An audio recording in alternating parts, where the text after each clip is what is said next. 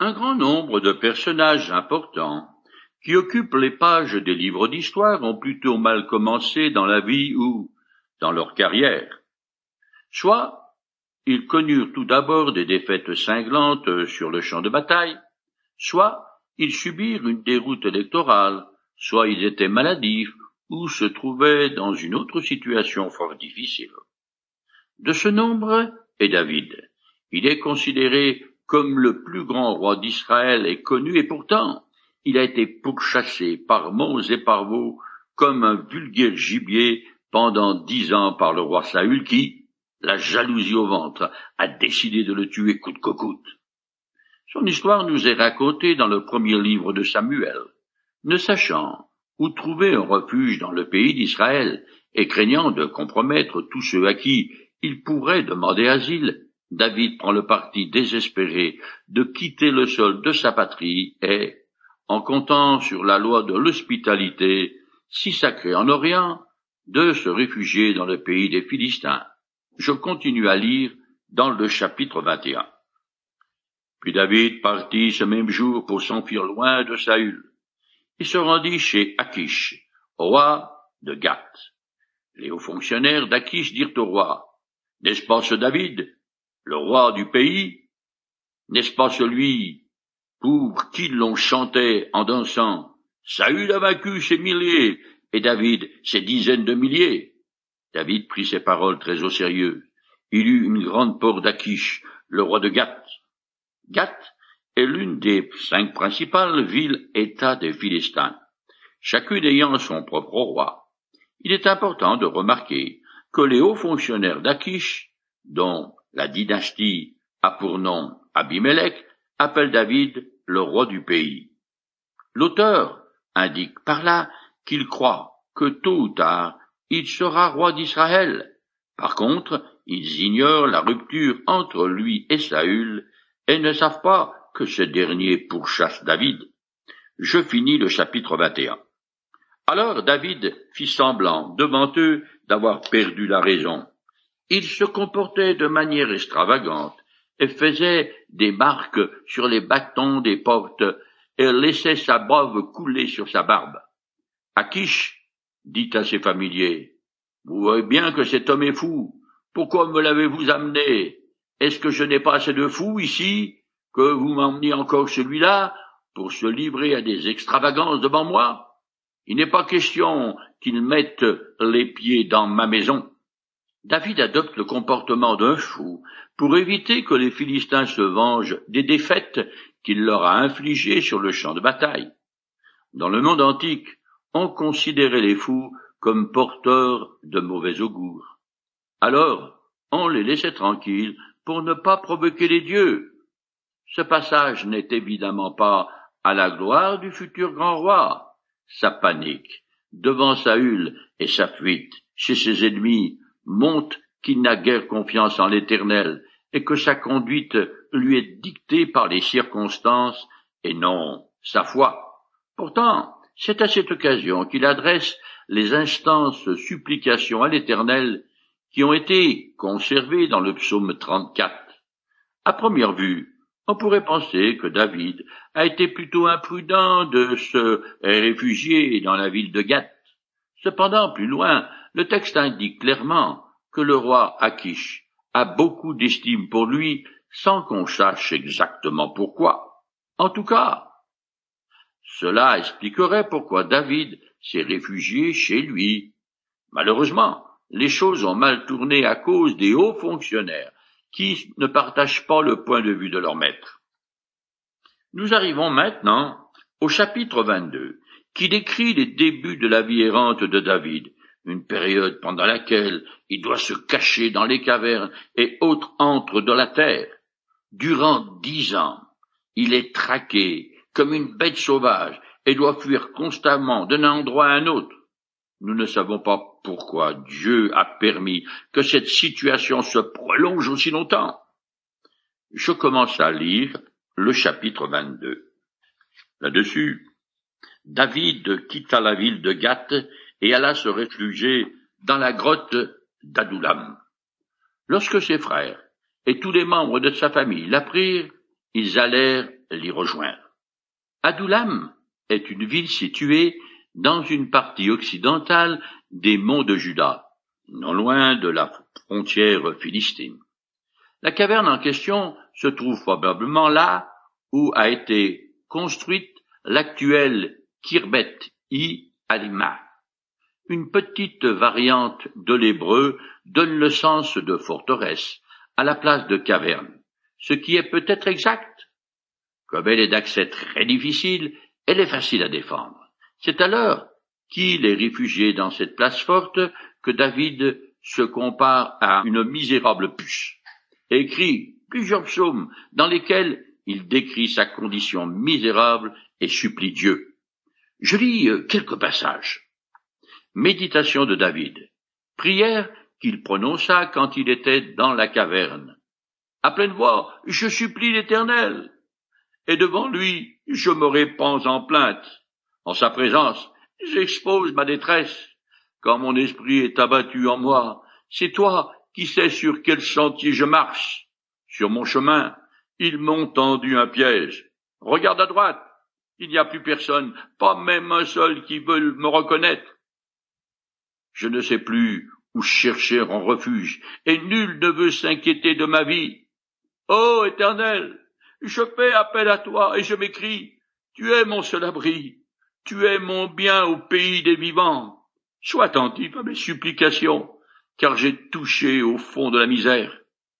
Délivre-moi de mes persécuteurs. Ils sont trop forts, bien trop puissants pour moi. Libère-moi, car je suis en prison, pour que je puisse te rendre mon hommage. Je suis entouré de lions couchés au milieu d'ennemis qui crachent du feu.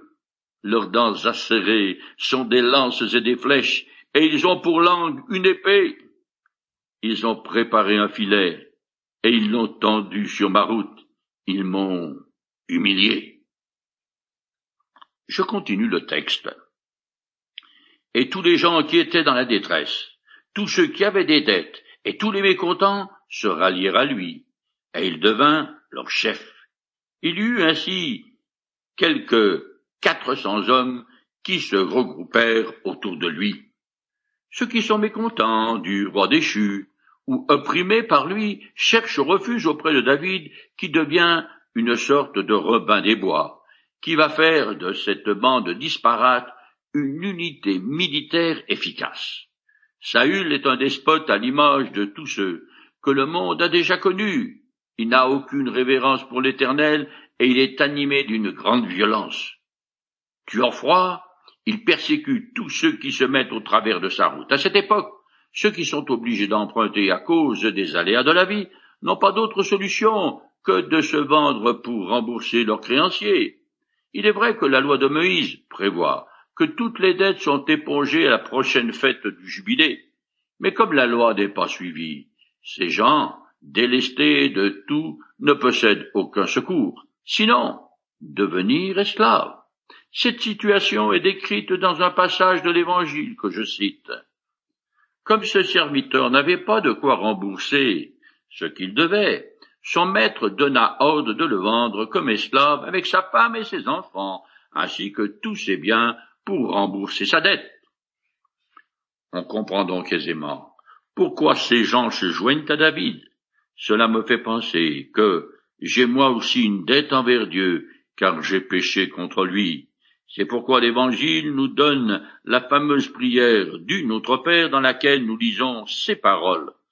Remets-nous nos dettes comme nous les remettons aussi à ceux qui sont nos débiteurs. Les mécontents de leurs sœurs, qui se rallient à David, sont ceux qui sont blessés sur les barbelés de la vie, ainsi que tous les exploités et autres victimes. Aujourd'hui encore, comme l'eau d'un ruisseau un jour de pluie, les injustices sont partout menées courantes. C'est aux affligés que Jésus s'est adressé quand il a dit Venez à moi, vous tous qui êtes accablés par le poids d'un lourd fardeau, et je vous donnerai du repos. Prenez mon jour sur vous, et mettez-vous à mon école, car je suis doux et humble de cœur, et vous trouverez le repos pour vos âmes. Si quelqu'un a soif, qu'il vienne à moi, et que celui qui croit en moi boive. De la même manière que David a accepté que ces quatre cents hommes endettés ou dans une détresse quelconque se joignent à lui, le Seigneur aussi est prêt à recevoir tous les insatisfaits de la terre qui viennent à lui. Je continue le texte. Plus tard, David se rendit de là à Mitzpé de Moab, et il dit au roi de Moab, Permets, je te prie, à mon père et à ma mère de venir se réfugier chez vous, jusqu'à ce que je sache ce que Dieu fera pour moi. Il amena donc ses parents auprès du roi de Moab. Et ils restèrent chez lui tout le temps que David passa dans son refuge fortifié. Sachant sa famille en danger à cause de la folie furieuse du roi déchu, David demande exil auprès du roi de Moab. Celui-ci accepte car, d'une part, il est lui-même en guerre contre Saül et d'autre part, Ruth, l'arrière-grand-mère de David, était d'origine moabite, Mitzpé, dont on ignore la localisation, est probablement la ville d'origine de Ruth. Je continue. Un jour, le prophète Gad dit à David, Ne reste pas dans cette forteresse, pars et rentre au pays de Juda. David s'en alla et s'enfonça dans la forêt de Héretz. C'est la première apparition du prophète qui jouera un rôle important durant tout le règne de David. Il assistera le roi dans les arrangements musicaux pour le sanctuaire de Dieu et écrira une histoire de son règne. David retourne donc dans Juda, sa propre tribu, et se cache dans une forêt qui est à quelques kilomètres à l'est de sa forteresse d'Abulam. Je continue.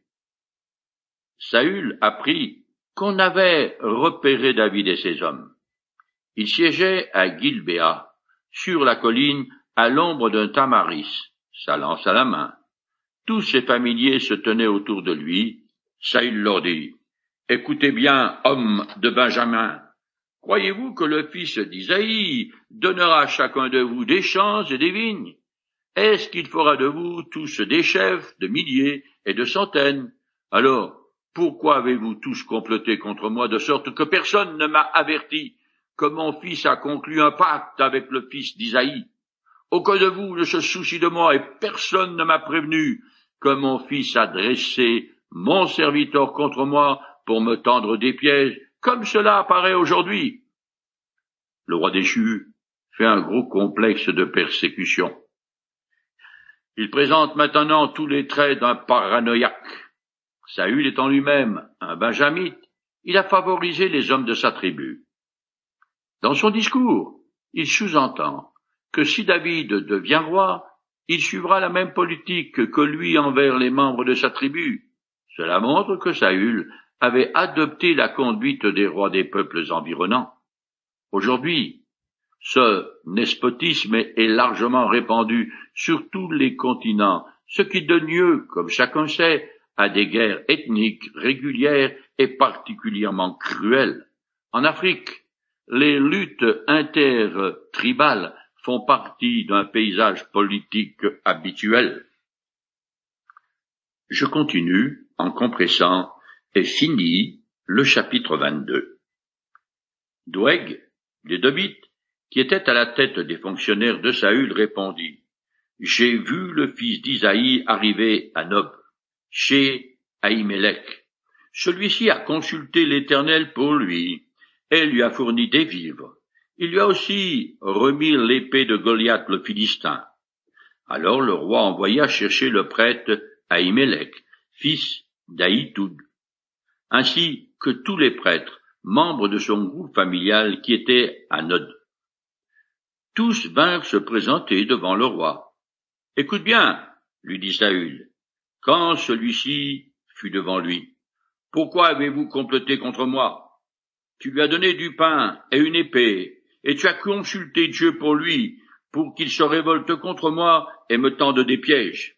Ahimelech répondit au roi en disant, Y a-t-il parmi tous tes fonctionnaires quelqu'un d'aussi fidèle que David? De plus, c'est le gendre du roi. Et n'est-il pas le chef de ta garde personnelle? N'est-il pas hautement honoré à la cour royale? Et si j'ai consulté Dieu pour lui, Était-ce la première fois? Je n'ai jamais eu l'idée de comploter contre toi. Que le roi ne mette pas sur mon compte, ni sur celui d'aucun membre de mon groupe familial une telle chose, car ton serviteur ignorait absolument tout de cette affaire. Le roi dit, Ahimelech, tu mourras, toi et tout ton groupe familial. C'est décidé. Puis il ordonna à ses gardes qui se tenaient près de lui, Allez, mettez à mort ces prêtres de l'Éternel, parce qu'eux aussi ont soutenu David. Mais les gardes refusèrent de porter la main sur les prêtres de l'Éternel. Alors le roi ordonna à Doeg, Vas-y, toi, exécute ces prêtres. Doeg, l'édomite, s'avança, et ce fut lui qui tua les prêtres. Saül fit aussi massacrer par l'épée tous les autres habitants de Nod, la ville des prêtres, tous y passèrent, hommes, femmes, enfants, nourrissons, bœufs, ânes, brebis. Un fils d'Ahimelech, nommé Abiatar, réussit cependant à s'échapper, et il s'enfuit auprès de David. Il lui annonça que Saül avait fait tuer les prêtres de l'Éternel. David s'exclama. Je m'étais bien douté l'autre jour que Boeg qui était aussi à Nod, ne manquerait pas d'informer Saül de tout ce qui s'est passé. C'est donc moi qui suis la cause de la mort de toutes les personnes de ton groupe familial. Maintenant reste avec moi et ne crains rien. Nous avons un ennemi commun, toi et moi, qui en veut à notre vie? Mais auprès de moi, tu seras en sécurité. Cet acte sanguinaire montre la cruauté et l'injustice de Saül qui commet là un crime épouvantable. Parce qu'il était de mythe, Boeg se moque bien des prêtres israélites, et c'est avec le plus grand plaisir qu'il les illumine tout aussi que leurs familles et leurs troupeaux. Cette exécution accomplit en partie la prédication divine sur la famille du grand prêtre Élie. Ce dernier a encouru le jugement divin pour ne pas avoir euh, corrigé ses fils, qui en tant que prêtres commettaient des actions abominables dans le sanctuaire de l'Éternel. Cela dit, c'est le mensonge de David qui a fait que les prêtres ne se sont pas méfiés de Saül et qu'ils ont été lâchement assassinés. L'amertume du roi déchu envers David gagne petit à petit tout le royaume comme le texte va le montrer. Un passage du Nouveau Testament nous met en garde contre ce poison générateur de violence. Je le cite. Veillez à ce que personne ne passe à côté de la grâce de Dieu, qu'aucune racine d'amertume ne pousse et ne cause du trouble en empoisonnant plusieurs d'entre vous. Le massacre perpétré par Saül a heureusement épargné Abiatar, un des fils du grand prêtre assassiné. Il est évident qu'il sait en qui il peut avoir confiance et qui il peut soutenir. L'auteur cherche à montrer comment ces événements tragiques tournent en faveur de David.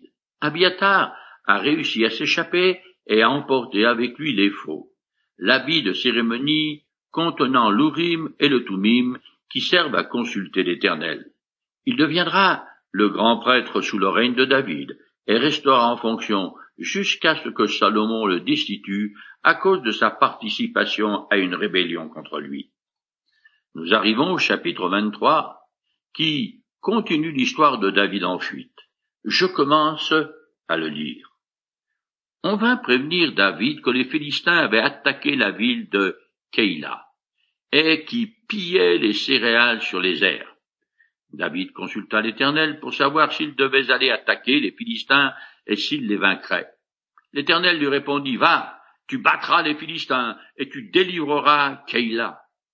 Mais les hommes de David répondirent, Déjà ici, dans le territoire du Juda, nous vivons constamment dans la crainte. Qu'est-ce que ce sera si nous allons à Keïla nous battre contre euh, le bataillon des Philistins? David consulta une nouvelle fois l'Éternel qui lui répondit, Mets-toi en route, va à Keïla, car je te donne la victoire sur les Philistins. David marcha donc avec ses hommes sur Keïla, et ils attaquèrent les Philistins, ils s'emparèrent de leurs troupeaux, et leur infligèrent une lourde défaite.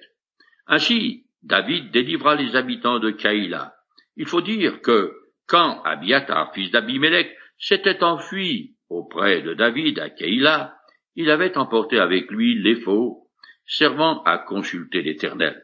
Keïla est une ville de Juda proche des Philistins, à vingt-cinq kilomètres au sud-ouest de Bethléem et à cinq kilomètres environ de la grotte d'Adoulam. Malgré sa situation précaire, David est prêt, avec l'accord de l'Éternel, à défendre ses compatriotes contre les Philistins, qui pillent les réserves des Israélites. On comprend l'hésitation de ces hommes à partir en campagne contre une force supérieure, alors qu'ils doivent déjà être constamment sur le qui-vive. Ils en ont marre de toujours devoir se battre. David tient compte de l'opposition de ces hommes et consulte Dieu une seconde fois avant de foncer. Je continue. On fit savoir à Saül que David était allé à Keïla. Alors il s'écria, Dieu l'a livré à mon pouvoir, car il s'est lui-même enfermé dans un piège en entrant dans une ville qui a des portes et des verrous. Il mobilisa tous ses hommes pour marcher sur Keïla et assiéger David et sa troupe. Le bon cœur de David, qui veut secourir les Israélites oppressés, le met en position difficile par rapport à Saül, qui voit une occasion en or d'en finir avec celui qui a déclaré son ennemi juré. En réalité, le roi est non seulement méchant, mais stupide, et tout ce qu'il a de plus ridicule en croyant que l'Éternel est de son côté. En fait, c'est tout le contraire. On apprend plus loin que, par l'entremise de l'Urim et du Tumim, du prêtre Abiatar, Dieu révèle à David qu'il n'est pas en sécurité dans la ville forteresse de Keïla, car les habitants qu'il a pourtant délivrés des Philistins sont prêts à le trahir et à livrer leur libérateur en pâture à Saül.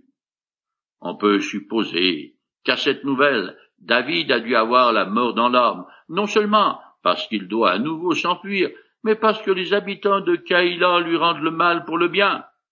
Ils sont prêts à vendre celui qui les a secourus, à trahir leur bienfaiteur comme un vulgaire criminel. Ça me fait penser à un proverbe de l'Ancien Testament qui dit Si quelqu'un rend le mal pour le bien, le malheur ne quittera plus sa demeure. Voilà pourquoi le Nouveau Testament nous exhorte à faire ce qui est bien en toute occasion. Je cite le passage. Ne répondez jamais au mal par le mal. Cherchez au contraire à faire ce qui est bien devant tous les hommes.